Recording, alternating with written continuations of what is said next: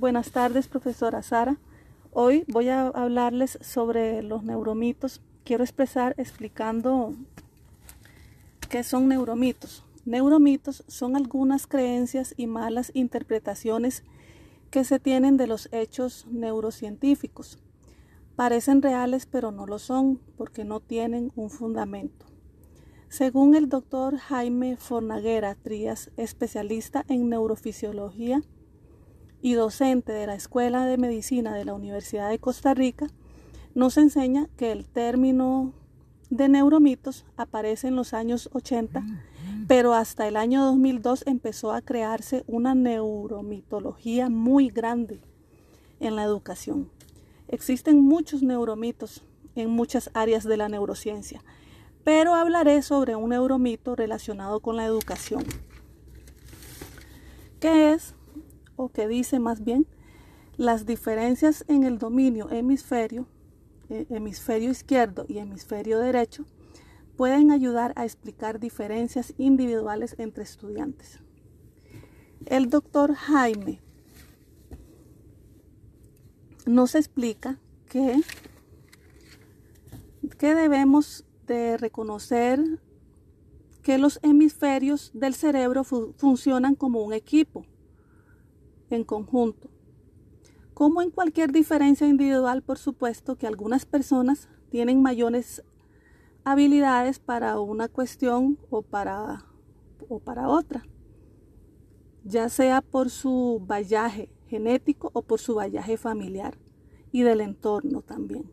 Esto quiere decir que todo lo que usted haga va a estar modulado por sus genes y por el ambiente por una interacción compleja de esos dos hemisferios. Eh, lo que usted me puede decir es que hay un hemisferio que se dedica a la parte racional y el otro hemisferio a la parte emotiva, sino que existen en conjunto y las diferencias y las diferencias individuales harán que, una, que unas personas tengan más facilidades para uno de los elementos pero no podemos separar a las personas por su dominancia. ¿Por qué? Porque su dominancia depende de sus genes y de su entorno. No se puede trabajar así, nos confirmó el doctor Jaime Fornaguera.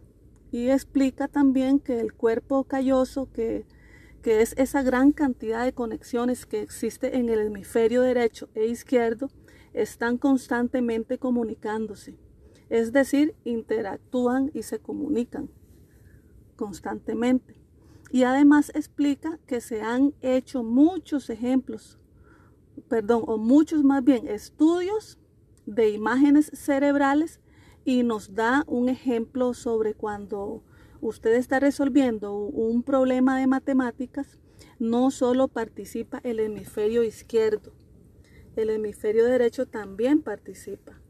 También está activo mandando información al respecto de algo que necesite como criterio para resolver ese problema.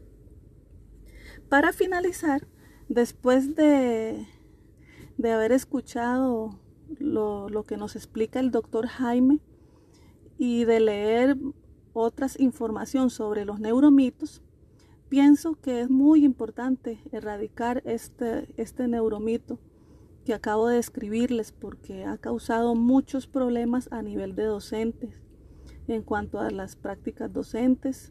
Ha hecho división o una separación de estudiantes, ¿verdad? Según su dominio de, de hemisferios cerebrales. Eso es todo por hoy. Te ha comentado Janet Espinosa. Muchas gracias, profesora, por esta oportunidad y que Dios continúe bendiciendo su vida.